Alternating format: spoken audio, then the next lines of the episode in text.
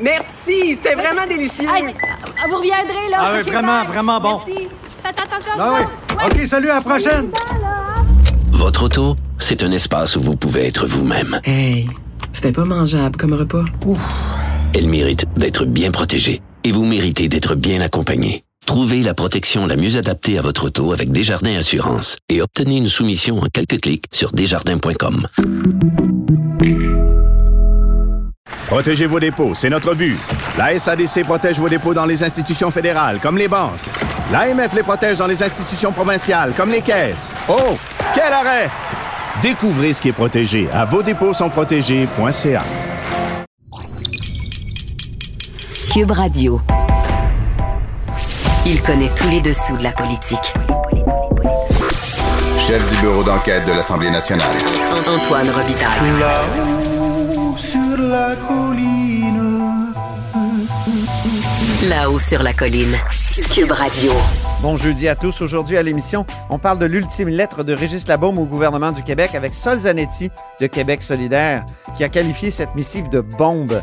Pourquoi avoir attendu de quitter la scène municipale pour l'avoir écrite? Quelle est la responsabilité de M. Labaume dans la situation actuelle où Québec se retrouve en 2021 sans transport structurant et avec un projet de tunnel Québec-Lévis qu'on pourrait qualifier de déstructurant? Mais d'abord, mais d'abord, c'est l'heure de notre rencontre quotidienne avec Rémi Nadeau. Cube Radio. Les rencontres de l'heure. Rémi Nadeau et Antoine Robitaille. La rencontre Nadeau-Robitaille. Eh, bonjour Rémi Nadeau. Bonjour Antoine. Chef de bureau parlementaire à l'Assemblée nationale pour le Journal de Québec et le Journal de Montréal. Comme ça, justement, parlant de la grande région de Montréal, Paul Saint-Pierre Plamondon ne sera pas candidat dans Marie-Victorin. Oui, alors Ça t'étonne-tu, non? Moi. Non, ça ne m'étonne pas, mais c'est donc Paul Saint-Pierre Plamondon dit merci, mais non merci. Il va pas y aller.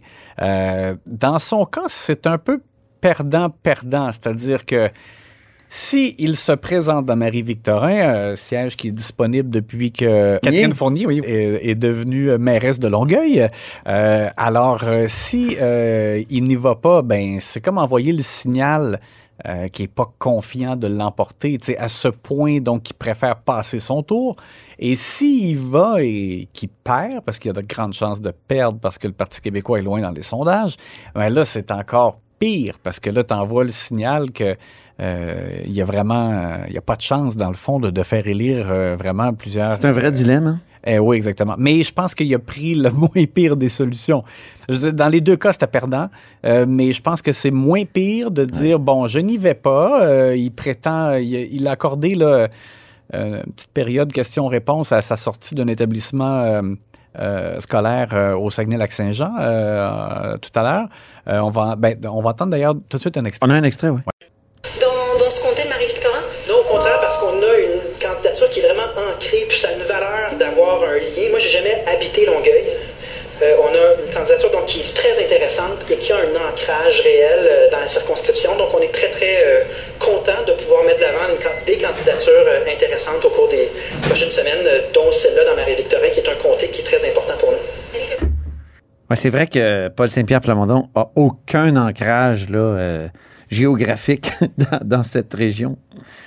Ouais, il exagère un peu, là, parce que quand même, il était, euh, il était présent sur la rive sud de Montréal, mais mais pro- probablement pas là, spécifiquement dans Marie-Victorin. Ah oui. Mais, mais ceci étant, c'est sûr que on, on revient au fait que peu de chances de l'emporter. là. Je rappelle que selon le dernier sondage léger chez les Franco, la CAQ est à 54% d'appui contre 13 pour le Parti québécois. Euh, donc, c'est sûr que, bon, il n'y a pas que les sondages, mais l'autre chose, c'est que Puis Catherine Fournier, qui avait représenté le Parti québécois en 2018, avait gagné comme par 600 voix de justesse. de justesse, effectivement. Alors que c'était un moment où le Parti québécois était peut-être un peu plus fort.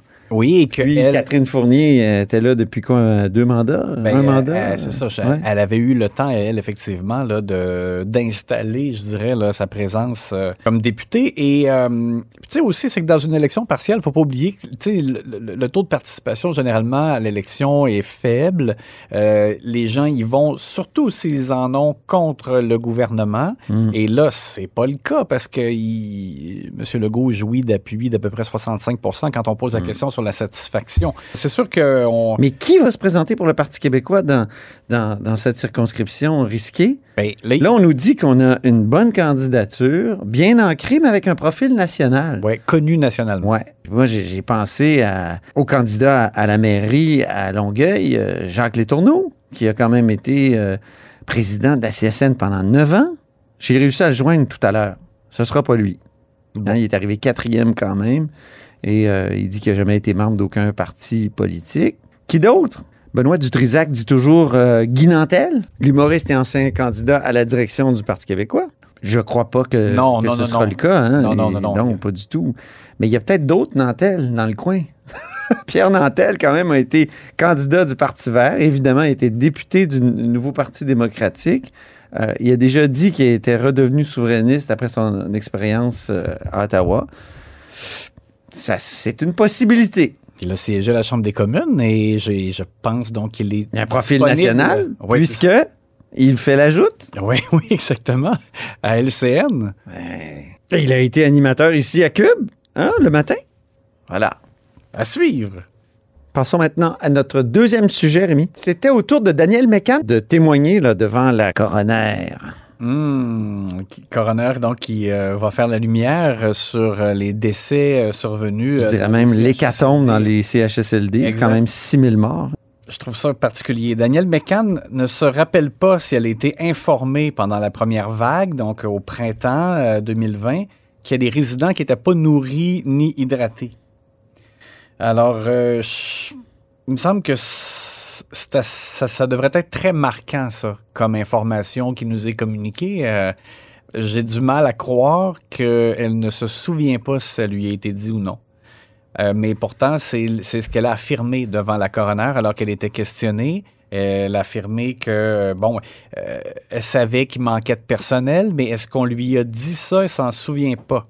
Donc, un moment, donc, pas facile pour Daniel McCann, qui, je le rappelle, témoigne parce que Marguerite Blais est en congé maladie, parce que c'est Marguerite Blais qui aurait dû euh, témoigner. Bon, et alors donc, c'est Daniel McCann qui euh, s'est présenté. Et les libéraux feront grand cas, justement, de l'absence de Marguerite Blais. Ils laissent même croire ou euh, penser que c'est- bien commode, ce congé de maladie. Oui, même que, quasiment que ça aurait été orchestré, son absence, parce que la libérale Monique Sauvé envoyé un message sur Twitter dans lequel elle met en vidéo une réponse que François Legault a fournie à un journaliste qui euh, parlait de l'état de santé de Marguerite Blais, alors que M. Legault était à Montmagny, en fait, euh, pour une annonce. Et euh, il n'y a pas tellement longtemps qu'on avait annoncé que Marguerite Blais retournait en congé maladie. Alors voici ce que François Legault avait dit. Ça a été dur euh, pour tous les politiciens la dernière année, les derniers 20 mois. Et puis, euh, ben, Marguerite, avec ce qui s'est passé dans les, CL les CHSLD, c'était une année particulièrement difficile. Évidemment, euh, les médias sociaux aident pas. Donc, euh, j'ai eu beaucoup de discussions avec elle dans les dernières semaines. Puis, euh, c'est moi qui ai suggéré de, de prendre un petit peu de temps, puis après de nous revenir euh, en pleine forme. Et moi, j'ai fait un téléphone euh, ce matin euh, à l'entourage de François Legault en, en lui disant euh, que, coudonc, est-ce que c'est lui qui a donné son congé ou c'est un médecin? Puis ils m'ont dit non, non, elle avait un billet du médecin par ailleurs. Donc, euh, Parce que moi, honnêtement, je trouve que quand, tu sais, quand quelqu'un part pour un épuisement professionnel, c'est supposé prendre un certain temps avant que la personne revienne. Moi, j'avais trouvé que Marguerite Blais était revenue quand même relativement rapidement pour... pour euh, oui, parce que ça, là, c'est son- sa deuxième absence. Oui, c'est La ça. première, c'était pour une, un problème de cellulite au pied. Oui, et bon, mais on avait dit qu'il y avait aussi de l'épuisement, lié Ouais. aussi au fait que ben, c'est sûr que si tu travailles constamment avec une, une douleur, ben, c'est sûr qu'à un moment donné, ça devient fatigant. Bon, il y y a un peu de tout là-dedans. Elle a quand même été capable de présenter son plan pour euh, les personnes aidantes. Et, euh, et c'est tout de suite après qu'elle est repartie. Donc, euh, M. Legault avait répondu à la question là-dessus. Bon, et, et effectivement, il y a des gens, je l'avais entendu ailleurs, des gens qui ont dit Ah, mais ça tombe bien parce n'aura Ouais. pas besoin de se présenter à l'enquête du coroner, qui, qui est effectivement, on le voit, là, c'est un moment pas facile à passer. Un Hier, comme- j'ai posé la question à Monique Sauvé, qui était à mon émission. J'ai vraiment. Êtes-vous en train de dire qu'est-ce qu'elle qu'elle se cache? J'ai posé cette question. Puis elle m'a dit non, non, j'irai pas là. Et, euh, et je vais simplement souhaiter qu'elle ait un prompt rétablissement. J'irai pas sur euh, le fait est-ce que c'est une coïncidence, est-ce que j'irai pas là-dessus. Mais Non. ce que je peux vous dire, par Vous pensez contre, pas qu'elle se cache? Ah, j'irai pas là-dedans, mais une chose est certaine, c'est qu'à un moment donné, elle va être dans un rétablissement par rapport à sa santé. Et il faut absolument qu'elle puisse témoigner de ce qu'elle a fait. Or, aujourd'hui, je trouve qu'il va. est allé là. ouais, c'est ça. Alors, mais je comprends que. Et sur Twitter, là, les, les, les caquistes sont en furie. C'est ça. Alors, je pense qu'effectivement, ils vont, euh, ils vont faire en sorte qu'elle se sente cheap d'avoir fait cette, euh, cette, euh, ce rapprochement, je dirais. Ouais, elle a essayé de le faire sans le faire, en tout cas. Mm. Un clin d'œil en terminant, Rémi, l'erreur Twitter de la semaine. Oui, ça arrive. Ben justement, on vient de parler de. Des fois, quand on s'aventure sur Twitter, ça arrive que c'est pas payant ou que ça revient comme un boomerang. Et c'est arrivé à Pascal Bérubé, qui est très actif justement sur les réseaux sociaux. Et euh, avec un certain délai, il s'est plaint de, que le PQ n'ait pas été invité à la cérémonie où on a officialisé le fait que la, la route Montaulieu, euh, près de la base militaire de Valcartier, va s'appeler dorénavant la, la route euh, Léo Major, en hommage à, à ce, ce militaire héros euh, de la Deuxième Guerre Incroyable. mondiale. Oui. Et donc, qui a libéré une ville à lui tout seul. Oui, oui, c'est ça, aux faut le répéter. Moi, j'avais fait une entrevue avec Pascal Bérubé là-dessus qui se passionne pour ce cas-là. Mm. Mais c'est vraiment spectaculaire. Le- le- ce récit-là, c'est comme c'est digne comme d'un film de Capitaine America. là. C'est- si, on, le- si on le ramène à la source Hollywood, là, oui, c'est rien de moins. Là. Et là, Pascal Bérubé n'a pas été invité parce Ben qu'il se passionne pour ça. Alors, c'est ça. Donc, il, il envoie un message en début de semaine, alors que c'était la semaine passée. Je trouvais déjà un peu drôle qu'il y ait un certain délai Dé- av- avant qu'il décalé se un plaigne. peu. Oui, c'est ça, avant, avant sa plainte. Mais euh, ça lui est revenu dans le visage parce que euh, euh, un employé euh, du bureau de Simon-Jolin Barrette qui euh, a répondu sur Twitter en disant Vous avez été directement invité par la commission de toponymie à deux reprises, le 13 et le 26 octobre. Alors, on voit vraiment les courriels. Oh! Et, et le titre des courriels était Invitation, cérémonie, Léo Major. Alors donc, tu sais, c'était très clair. Alors, et euh, Pascal Bérubé a été obligé de dire Oups, c'est vrai, ça a été reçu, mais il a dit ça a été reçu comme dans la boîte publique du député, là, donc Ah. peut-être l'adresse plus générale, pas une adresse personnelle, cas, c'est ce que je décode. Et, euh, mais quand même, il, il a, il a reconnu que ça avait, ça avait été reçu et euh, que donc il avait fait une erreur et il s'en est excusé. Comme la semaine passée, il s'était excusé pour un autre truc. C'était quoi déjà, Pascal Bérubé? Ah, c'était pour avoir dit que Daniel McCann n'était pas la meilleure. Ah oui, voilà, au Salon Bleu. Il avait dit Hey boy, c'est pas votre meilleur. Merci beaucoup, Rémi Nadeau. On se reparle demain, vendredi. demain. Est-ce que c'est, ce sera, euh, il y aura des prix steak et tarte au sucre? Euh, ben possiblement, oui. Euh, même si ça ne siège pas au Salon Bleu, c'est passé quand même différents, euh, différentes choses sur le plan politique. Glucides et protéines euh, politiques au menu demain. Grand philosophe, poète dans l'âme, la politique pour lui est comme un grand roman d'amour. Vous écoutez Antoine Robitaille, là-haut sur la colline. Le débat fait rage autour du projet de tunnel Québec-Lévis encore. Euh, C'est un projet évidemment du gouvernement euh, caquiste et euh, au bout du fil, il y a un député de la région de Québec de Québec solidaire. Bonjour, c'est Sol Zanetti. Oui, bonjour. Vous avez parlé de, de la lettre de Régis Labaume comme une bombe, vous l'avez désignée ainsi, mais est-ce qu'elle n'arrive pas trop tard, cette, cette lettre de Régis Labaume, où il émet des, des doutes là, sur euh, l'utilité du troisième lien? Ben, moi, je pense qu'il n'est pas trop tard pour euh, faire en sorte que ce projet-là n'arrive pas. Euh, évidemment, on aurait aimé l'avoir plus tôt, mais euh, mon hypothèse euh, sur le le- l'heure et, et la date de son arrivée, c'est que il est vraisemblable que le maire de Québec, à l'époque, puis que le maire de Québec aussi aujourd'hui, se fait faire un espèce de chantage par le gouvernement en disant critique pas mon tunnel si tu veux ton tramway. Puis euh, je pense que ça le mettait dans une position comme ça. C'est comme ça que je m'explique qu'il ait sorti son sa charge contre le troisième lien à son dernier jour comme maire de Québec. Mais pourquoi ne, ne pas l'avoir fait quand il était maire? Est-ce que ça n'aurait pas eu plus Ben, d'impact? euh, ah, c'est certain, mais moi j'ai l'impression que l'hypothèse, hein, c'est une hypothèse que je fais, là, c'est une, conjon- une conjecture totale, mais j'ai l'impression que s'il avait été dur envers le troisième lien, le tunnel, en fait, euh, le gouvernement aurait euh, peut-être décidé de se retirer complètement euh, du projet de tramway. On sait qu'il y a eu beaucoup de, de recul, euh, de, de retard qui ont été causés par le gouvernement, qui a causé même une augmentation du prix du projet total. Euh, moi, j'ai l'impression qu'il se serait peut-être permis de tirer la plug sur le tramway si le maire de Québec avait été avait dit tout ce qu'il pensait sur le troisième lien.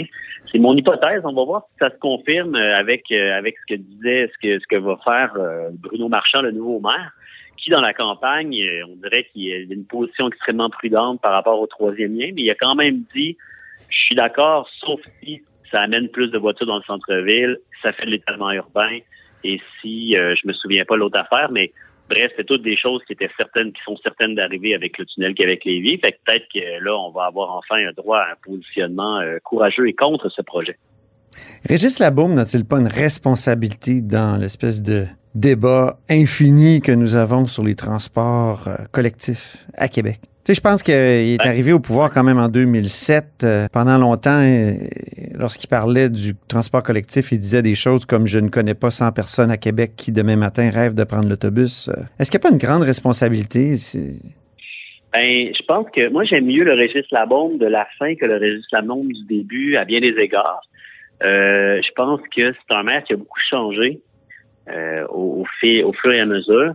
Ce qui est certain, par contre, c'est que le projet de tramway qu'il a fini par euh, livrer, puis euh, par, attacher, là, si je peux me permettre l'expression, avec le gouvernement du Québec, avant l'élection de la CAQ, euh, c'est un projet qui, est très audacieux, puis que évidemment qu'on l'aurait pris bien avant. Je suis d'accord, j'aurais aimé ça l'avoir avant. Et maintenant qu'il est là, les retards qui sont causés depuis 2018, c'est vraiment la responsabilité du gouvernement euh, du caquiste actuel. Puis euh, ça, je pense qu'il faut le souligner puis le dire aussi. Mais si Régis Labaume avait bougé avant, est-ce que la circulation à Québec serait pas meilleure? Et donc, est-ce que le projet de troisième lien aurait été ressuscité comme ça? Là? Peut-être, parce qu'il est clair que s'il y avait eu du transport en commun avant, entre autres le projet de SRD entre Québec et Lévis, il y, aurait peut-être eu, donc il y aurait très certainement eu moins de congestion et donc moins d'appétit pour un tunnel. Cela dit, pour moi, les principaux responsables de toute cette affaire-là, c'est, aussi les, euh, euh, les guerres euh, publicitaires qui ont été livrées par certaines radios privées de Québec, qui ont vraiment contribué à faire couler et retarder ces projets-là, parce que pour les politiciens en place, qui craignaient l'influence de ces radios-là sur l'électorat, euh, ça devenait vraiment une, espèce de chantage puis un bras de fer. Donc, euh, moi, si, j'ai quelqu'un à, à, blâmer puis à, qui jeter la pierre sur ce sujet-là puis jeter la responsabilité, ce serait vraiment beaucoup, beaucoup, beaucoup plus les radios privées de Québec qui ont toujours été des adversaires inconditionnels du transport en commun, qui ont toujours promu euh, les élargissements d'autoroutes de toutes sortes. Là. Euh, si on veut décerner un coupable. Mais M. Labaume s'est fait élire en 2017 en disant qu'il était contre le tramway. Est-ce que ça, ça nuit pas aussi à l'adhésion à ce projet-là? À mon souvenir, en 2017, il disait il va y avoir un projet structurant, puis je vous dis pas trop c'est quoi, là. Euh, ça demeurait nébuleux. Mais, euh, ses adversaires proposaient un tramway. Mm-hmm. Écoutez, là, ça. ce qui, ce qui est, en tout cas, moi, je vois pas l'utilité politique aujourd'hui pour qui aime le transport en commun et veut absolument pas que le troisième lien arrive, de faire dériver la responsabilité politique sur quelqu'un qui est plus là hmm. pour s'en occuper.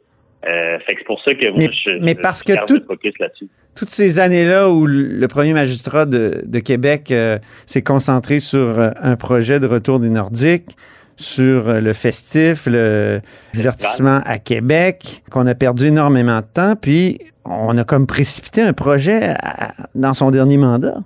C'est ça que je veux dire, c'est que euh, vous êtes député, vous parlez à vos commettants. Est-ce qu'ils n'ont pas peur de la coupe des arbres? Est-ce qu'ils n'ont pas peur de ce projet-là qui va peut-être couper la ville en deux avec son espèce de, plateforme centrale? Est-ce que justement ce projet-là n'a pas, pas été précipité à cause du temps qu'on a perdu euh, avec le premier magistrat de Québec pendant dix ans? Ben moi, je sens une adhésion assez forte au tramway aujourd'hui. Euh, la coupe des arbres, c'est quelque chose qui me préoccupe évidemment, qui préoccupe tout le monde. Euh, les, responsables de la coupe des arbres, c'est plus ceux qui veulent enlever aucune voie aux automobiles sur le René Lévesque. Et les scénarios dans lesquels on peut minimiser énormément la coupe d'arbres si on accepte de, disons, de, de rogner un peu sur l'espace de l'auto solo. Et ça, je pense que c'est des solutions qui sont à, à privilégier.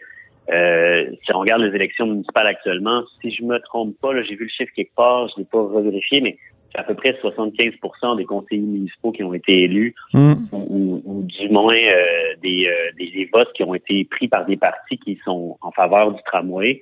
Donc, je pense que là, il n'y a plus de, de questionnement à Québec par rapport à, à l'adhésion à ce projet-là. Est-ce qu'on aurait pu le faire avant? C'est sûr. Est-ce que c'est la faute à Régis Labaume en premier? Moi, je pense pas. Je pense que c'est plus large que ça. Est-ce qu'il a aucune responsabilité là-dedans? Je suis pas prêt à le dire non plus, mais euh, c'est pas à lui que je lancerai la pierre en premier. Là. Il y a des radios qui ont fait une job de bras à tous ces projets-là bien avant, qui ont contribué à ranimer le vieux projet des années 60-70 de, de tunnel. Mm. Euh, Puis ça, c'est ça, c'est le maire de Québec, qui qu'il soit, aurait dû faire face à ces difficultés-là aussi. Qu'est-ce que vous répondez au maire de Lévis qui dit c'est pas une nouvelle autoroute, le troisième lien, c'est- il s'agit d'en relier deux existantes? c'est n'importe quoi, là, je veux dire, ça ça n'a pas de bon sens. Je sais pas qui qui peut vraiment genre se faire convaincre par ce genre d'argument là. C'est une autoroute, assumons-le. Après ça, dites qui, tu et que si vous pouvez, je veux dire, ils peuvent dire qu'ils ont besoin d'une autoroute. Il, il peut dire que Lévis a besoin d'une autoroute, puis il peut dire, mais il commence à nous dire que c'est pas une autoroute, là, c'est charrier, là, ça n'a pas de bon sens. C'est une autoroute à six voies dans laquelle il y a des voies qui sont réservées à un transport euh, un transport collectif que personne ne va prendre ou presque parce qu'il sera vraiment moins intéressant que la voiture. Euh, D'où il va partir, le nombre de transferts qu'il va falloir faire pour l'utiliser puis se rendre à bon port à Québec, c'est des, c'est des, c'est des conditions ultra perdantes pour favoriser le transfert vers le transport en commun. C'est, euh, c'est, c'est vraiment un, un- un tunnel, un projet centré sur l'auto qu'on essaie d'éco-blanchir là, puis de verdir en mettant, euh, en le peinturant en vert sur le PowerPoint, puis en mettant une, une ligne de transport en commun qui va vraiment pas être pratique et être compétitive par rapport à l'auto. Le premier ministre dit que vous niez le problème de congestion entre les deux rives. Est-ce que qu'est-ce que vous répondez à ça? On en vous Ben- entend rarement répondre à ça. Catherine Dorion aussi, euh, Gabriel Nadeau-Dubois non plus. C'est absolument faux. Si c'était vrai qu'on niait le problème de congestion, on n'aurait pas proposé au gouvernement de mettre sur pied une commission parlementaire sur la question de la congestion entre Québec et Lévis pour faire venir les experts et qui nous disent c'est quoi les solutions les plus efficaces, les plus rapides et les moins chères de régler le problème de la mobilité et de la congestion entre les deux rives. Puis ça, le gouvernement, il veut rien savoir. Il dit un problème, il veut pas entendre les experts, il fait la sourde oreille depuis le début. Nous autres, on dit il y a un problème, on veut entendre les experts, puis le gouvernement dit non. Fait que euh, après ça, euh, puisque le gouvernement, c'est pas la première fausseté qu'il dit au sujet des oppositions à bien des, à bien des sujets, puis sur le dossier du troisième lien en particulier. Là. Mhm. Et ça, euh, c'est ça fait partie de ces techniques de communication. Dernier sujet, en terminant, Daniel McCann a témoigné ce matin devant la coroner au sujet de l'hécatombe dans les CHSLD. Elle a dit qu'au fond, le grand problème, c'est qu'il manquait de cadres. Or, euh, Gaétan Barrette a admis une chose, un regret là, dans, dans sa fameuse grande réforme. euh, C'est dimanche, il l'a dit, on- j'ai j'ai trop mis de cadres à la porte. Est-ce qu'il y a un lien à faire? Ben, je pense que les deux ont raison. Il a mis trop de cadres à la porte, puis euh, il aurait dû avoir plus de cadres, et donc dans chaque CHSLD. Je pense que les constats que la l'ancienne ministre McCann porte sont euh, sont vrais. Est-ce qu'elle les, est-ce qu'elle les, euh, est-ce qu'elle fait tous les constats nécessaires? Je pense pas. Mais c'est vrai qu'il y avait un problème dans la chaîne de commandement. C'est vrai qu'il manquait des cadres. Euh, puis ça, c'est à cause de la réforme Barrette. Là où je trouve que la, la ministre euh, a une responsabilité qui, évidemment, elle n'ira pas dire elle-même, c'est qu'elle a quand même été deux ans ministre euh, de la Santé avant la pandémie et elle aurait pu commencer à corriger les défauts de la réforme Barrette si elle en avait fait un post-mortem et une analyse suffisante. Mais là, on est, on a, il y avait un problème. Beaucoup de monde le dénonçait. Tout le monde dans les milieux de travail, milieu de la santé, milieu syndicats, tout le monde disait qu'il y avait toutes sortes de problèmes. Puis ce gouvernement-là de la CAQ, ils ont juste décidé de continuer avec la même formule.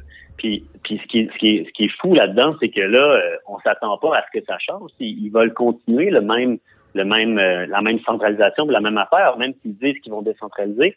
Puis même qu'ils s'entourent. Tu sais, Il y, a, il y a un sous-ministre adjoint actuellement, Daniel Desharnais, qui était le chef de cabinet de Gaétan Barrette Mm. euh, quand il était ministre de la Santé. Fait qu'il dit, euh, tu sais, c'est probablement un des architectes de cette, de cette réforme-là qui est responsable de tant de mots au Québec. Puis il est encore dans le giron, puis la CAQ, euh, c'est dans cette direction-là qu'ils ont l'air d'aller. Fait que moi, je trouve qu'elle a raison à l'américaine, mais elle, là où elle a tort, c'est qu'elle devrait reconnaître qu'elle aurait pu changer des choses, qu'elle aurait pu corriger la réforme Barrette avant la pandémie. Avez-vous l'impression que Marguerite Blais se cache? Ben, euh, je pense que c'est délicat là. Euh, elle a des problèmes de santé, je sais pas de sont de quelle nature, puis je veux pas lui faire de pression politique là-dessus. Tout le monde a le droit de d'être malade puis d'être euh, pas en forme, même quand ils ont des responsabilités politiques. Donc, moi, je pense pas qu'elle se cache. je sais qu'il y a des choses qui lui tiennent vraiment à cœur en ce moment qui peuvent pas cheminer, dont le projet de loi sur la maltraitance des aînés j'ai l'impression que qu'elle sacrifierait pas ça pour se cacher de la coroner Kamel. Mais j'ai bien hâte qu'elle revienne, par contre, qu'elle soit en forme. D'abord pour elle, pour être en forme, mais aussi parce que je pense que c'est essentiel d'entendre Marguerite Blais euh, sur cette affaire-là. C'est quelqu'un qui connaît énormément, évidemment, pour la responsabilité qu'elle y a eu, le domaine des aînés puis le système de santé québécois. Et puis, on ne peut pas se passer de son de son commentaire, à mon sens. Là, il faut, faut absolument attendre son commentaire puis on peut pas juste dire parce qu'elle est malade, on n'entendra jamais. Ça, ça serait pas de bon sens. Merci beaucoup, Sol Zanetti. Ben, merci, euh, M. Robitaille.